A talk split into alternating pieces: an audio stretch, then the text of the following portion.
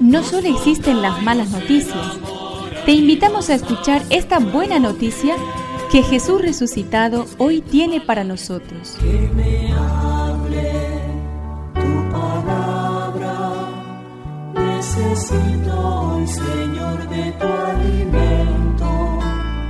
Hoy en todo el mundo se escuchará esta palabra. Juan 20 del 24 al 29.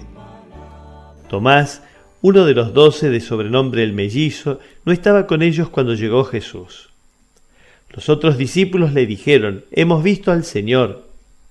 Él les respondió, Si no veo la marca de los clavos en sus manos, si no pongo el dedo en el lugar de los clavos y la mano en su costado, no lo creeré.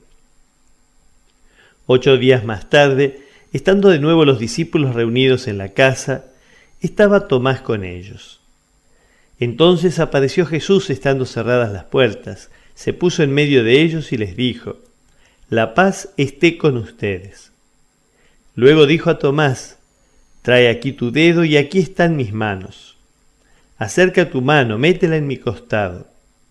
En adelante no seas incrédulo, sino hombre de fe. Tomás respondió, Señor mío y Dios mío.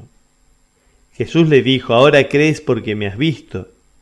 Felices los que creen sin haber visto. Que me aliente tu espíritu, necesito que me llenes de valor.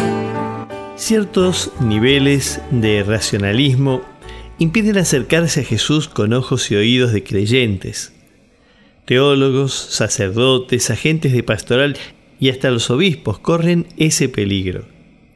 Ya un apóstol, Tomás, lo vivió.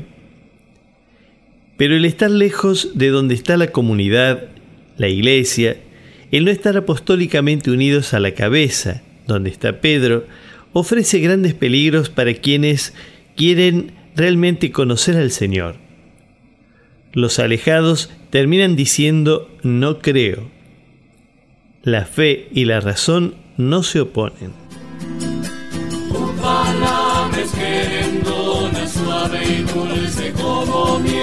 Es una contribución de la parroquia catedral para este año misionero diocesano.